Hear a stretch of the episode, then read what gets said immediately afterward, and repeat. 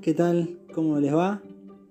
Bienvenidos al Fútbol y yo, un podcast que se encarga de ser una guía, que se encarga de debatir, que se encarga de estudiar a fondo este maravilloso deporte, justo en esta, en esta semana particular de fútbol total, donde se ha visto quizás eh, la Liga de Campeones de, de una manera genial en el día de la definición de la, de la Champions League, donde el tema que hoy nos va a convocar tiene que ver mucho con lo que hemos visto.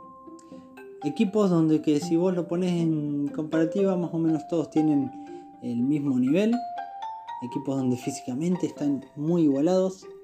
Equipos donde creo que les cabe esta definición y, y esta frase que es el fútbol es 90% mental y el resto está en la cabeza.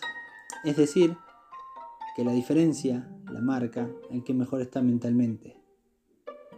Ya hace muchos años eh, se viene hablando y, se viene incorporando a las neurociencias. A las neurociencias es algo totalmente nuevo, que son, eh, son diferentes ciencias que estudian el sistema nervioso humano.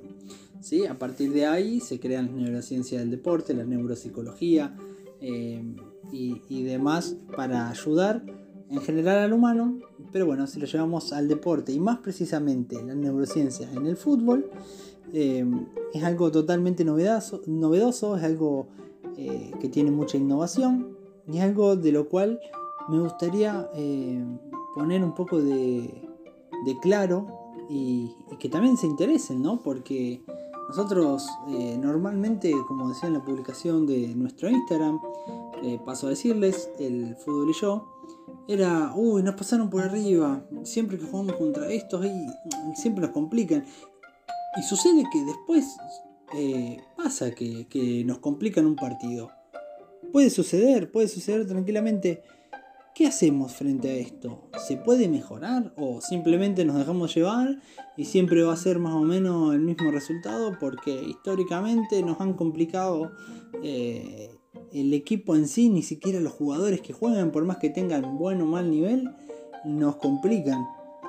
Y creo que las neurociencias vienen a, a mejorarnos, a mejorarnos mucho. Hay equipos pioneros como el Bayern Múnich, como el Liverpool o como el Real Madrid o casualidad, fueron los últimos animadores y los últimos campeones de, la Champions League. Me parece que no todo es casual. Esos equipos que están en, quizás otro nivel y tienen departamentos de neurociencia donde estudian específicamente cómo mejorar el rendimiento, así sea en una milésima de segundo a un jugador, es porque están haciendo las cosas bien, es porque están haciendo algo diferente porque esto está sirviendo. En Argentina, eh, el gran innovador es River Plate, con Sandra Rossi, que es la encargada del Departamento de Neurociencias de River. Un River Plate que ya trabajaba hace tiempo, eh, antes de subir a, Primera División, eh, de la B a la A, también ya empezó a trabajar en esa época. Entonces viene de un proceso largo, lleva tiempo, claro que sí. Em, para los, creadores y, los especialistas, los métodos actuales eh, para formar futbolistas ya están agotados. De ahí surge un nuevo paradigma. Y es el fútbol basado en el cerebro. A ver, eh, históricamente vos tenés que estar bien físicamente para ganarle al rival. Bien, perfecto. Todos nos hemos puesto bien físicamente, la mayoría de los equipos eh, tienen los mismos niveles eh, de acuerdo a cada liga. Eh, por lo general, correr, corren todos, pensar, piensan pocos. Nosotros los técnicos tenemos que empezar a pensar el fútbol de esta manera, basado en el cerebro, en que nuestros jugadores aprendan, en que nuestros jugadores estudien. Un jugador inteligente va a ser mejor que un jugador que solamente te gane por lo físico. A ver, Neymar, Mbappé, más allá de su velocidad y demás, no son jugadores que, te ganan por lo físico, te ganan por la inteligencia que tienen, por la forma de gambetear. Lewandowski no mete goles o crea situaciones de gol de la nada. Thomas Müller tampoco.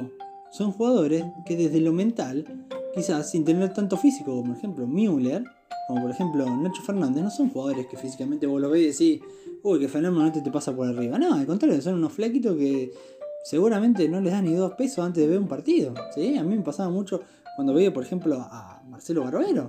Pero tenía una plasticidad neuronal y, física que, que, lo convertía en su momento en el mejor arquero de Argentina.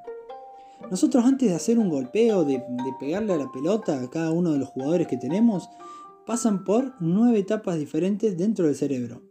Ellos son el córtex prefrontal, el ganglio basal, el tálamo, el córtex premotor, el córtex motor, el área de emociones que está ubicado en la amígdala derecha, el cingulado anterior, el proceso asociativo parietal y temporal izquierdo, el tracto córtico espinal. Y por último llega el golpeo. Si un número de estos no anda bien, seguramente no va a jugar bien nuestro jugador. Es decir, que el desempeño que va a tener nuestro jugador aumenta si bajan las interferencias y baja si aumentan esas interferencias. Cuando nosotros decimos interferencia eh, en, neurociencia, estamos haciendo referencia a las lesiones, a las molestias, a los miedos, etc. ¿sí? Existen diferentes habilidades mentales, eh, como, como por ejemplo eh, la autorregulación, la motivación intrínseca y demás, eh, que nos pueden ayudar a una mayor concentración, a un autocontrol y un autoconocimiento, a la toma de decisiones y hasta la tolerancia del dolor.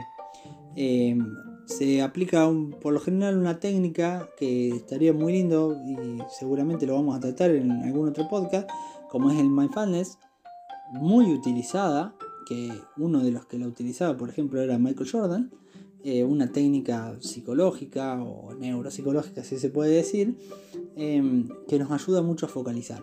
¿sí?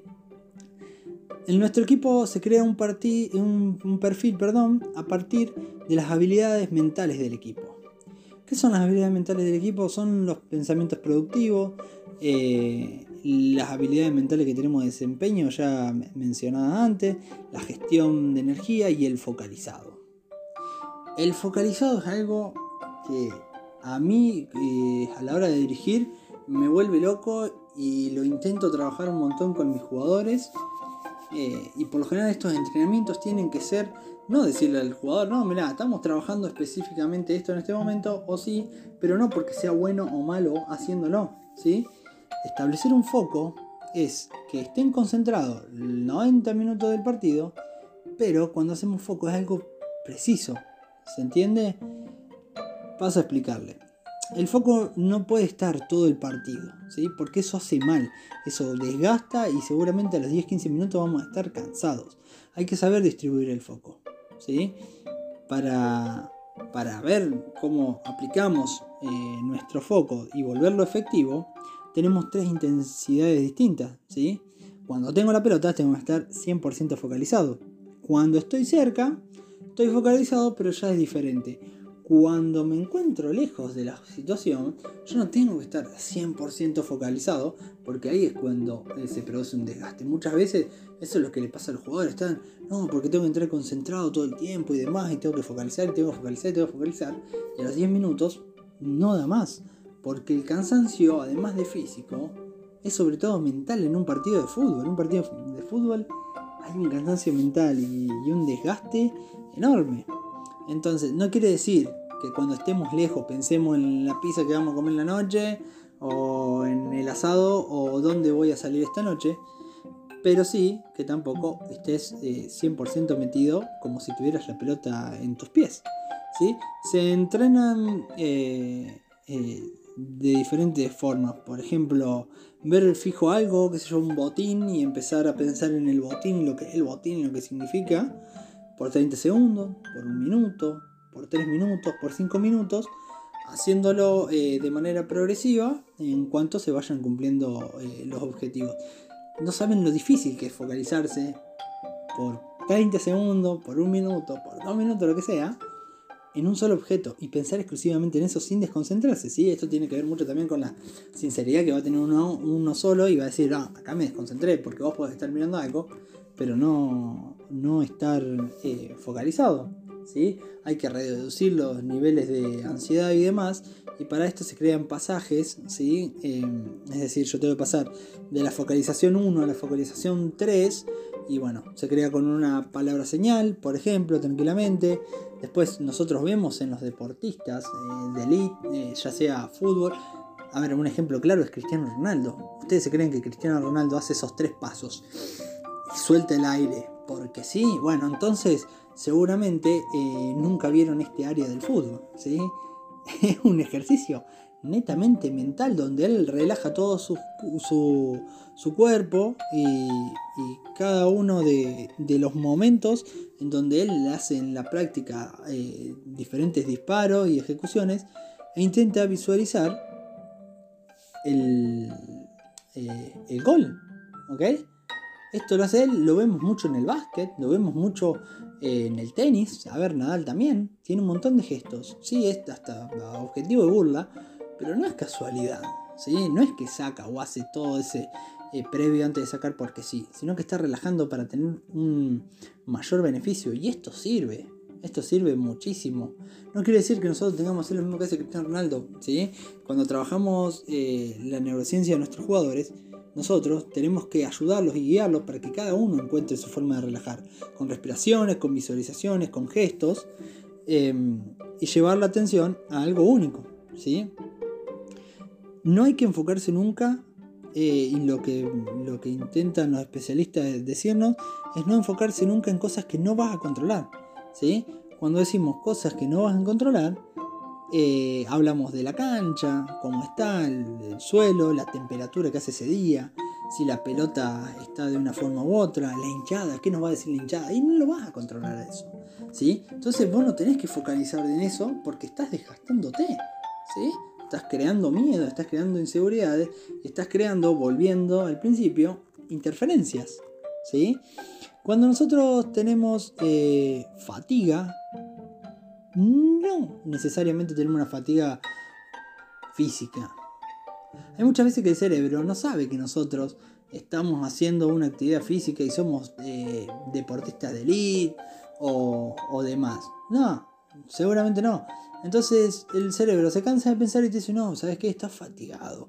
Por eso pasa, por ejemplo, en la final de Champions, donde Di María eh, sale el MVP eh, contra el Atlético Madrid cuando él estaba en Real Madrid, que en el minuto ciento y pico saca una jugada de la nada, se saca dos jugadores encima, tira un centro y viene el gol. ¿Por qué lo hizo? Si estaba fundido, de una jugada antes el tipo reñaba. Y porque mentalmente estaba muy fuerte. ¿Sí? Entonces le dijo a su, propio cerebro, no, yo no estoy fatigado. Vos me podés decir que estoy fatigado, pero acá todavía no he terminado, ¿sí? Hay un error muy, muy común que nos sucede y es mentirse a uno mismo. Sí, esto también es parte del ego. Nosotros no nos tenemos que mentir. Cuando nos pasan cosas, nos pasan cosas de verdad. ¿sí? La neuropsicología, las neurociencias eh, nos nos hacen trabajar sobre todo las emociones. ¿sí? A ver, las interferencias también es lo que nos pasa en el día a día. Si hemos discutido o si hemos estado demasiado alegres, entonces estamos muy arriba. Si estamos muy tristes, si no tenemos ganas ese día de jugar o demás. Eh, si, si sentimos presión o demás. Y dicho sea de paso, la presión, gente, no existe. ¿Sí? Y esto se lo digo a mis jugadores también. La presión no existe, la presión se la pone uno, la presión no, vos no la ves, no, no la palpás, no, no la olfateás, en ningún sentido se encuentra la presión, la presión la crea uno. ¿sí? No, pero tal de gerente o del dirigente del equipo y demás me dijo algo, no existe, ¿sí? No existe. No es tan sencillo tampoco de trabajar como decir, bueno, no existe, bueno, sí, no existe, ah, no se me había ocurrido antes. Em, eh, Phil Jackson eh, trabajó con, Jordan y es el que lo ayudó a visualizar. ¿sí? Vos eh, visualizás, puede ser en un consultorio, puede ser en tu casa, puede ser con o sin música, puede ser en el club. Tenés que ver qué es lo que te sienta más cómodo, puede ser en el medio del bosque o en cualquier lugar. ¿sí? Pero es algo fundamental trabajar la visualización. Se ha hecho estudios, eh, por lo general lo, que se aplica mucho son las, imágenes en vivo de nuestro cerebro cuando accionamos. Y hay un video muy lindo que, estaba viendo que es de un levantador de pesa francés. Francia es un país donde eh, normalmente se trabaja muchísimo todo esto, ¿sí? donde siempre están a la vanguardia de la innovación y sobre todo en el fútbol. Entonces, este francés levanta las pesas y se ve en el cerebro que cuando lo hace visualizándose, es lo mismo que cuando lo hace en la vida real, o sea que agarra las pesas y, se activan las mismas partes del cerebro. Después hay un video muy bueno de Fernando Alonso que también él hace el recorrido de pista en un minuto 21 y luego lo replica en un bar, ¿sí? haciéndole una apuesta a un periodista, donde hace el mismo recorrido solamente con el volante. Imagínense la visualización que tiene, que es excelente, de uno de los mejores corredores del mundo, que lo logra hacer en el mismo tiempo, no, pasándose un segundo más. ¿Sí?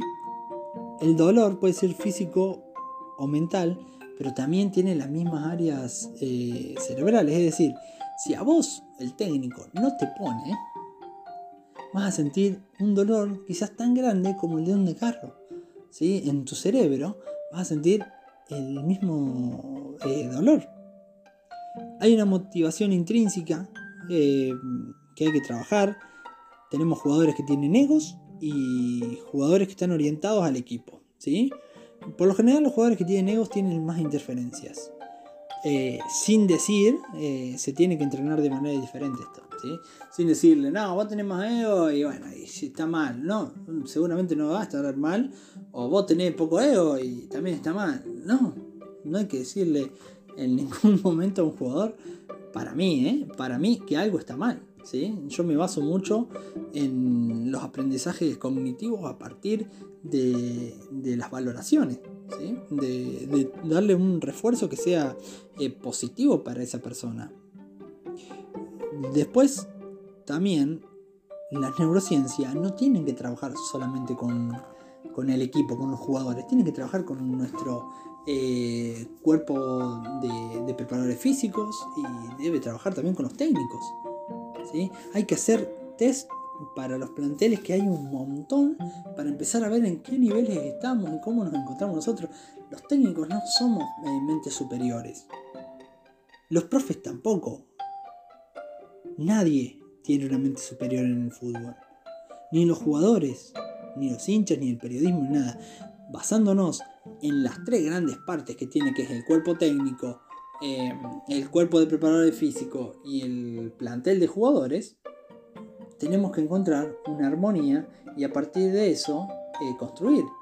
Y a ver, como dice Manes, el cerebro es un órgano social y dependemos exclusivamente de esto, de que charlemos, de que hagamos evaluaciones. A ver, el técnico, a mí no me gusta porque no está explicando lo suficiente los ejercicios, o a mí sí me gusta, porque está haciendo tal cosa bien y también eh, nos va a ayudar, ¿sí? Como el técnico le hace una devolución a sus jugadores, los jugadores le tienen que hacer una devolución a su técnico.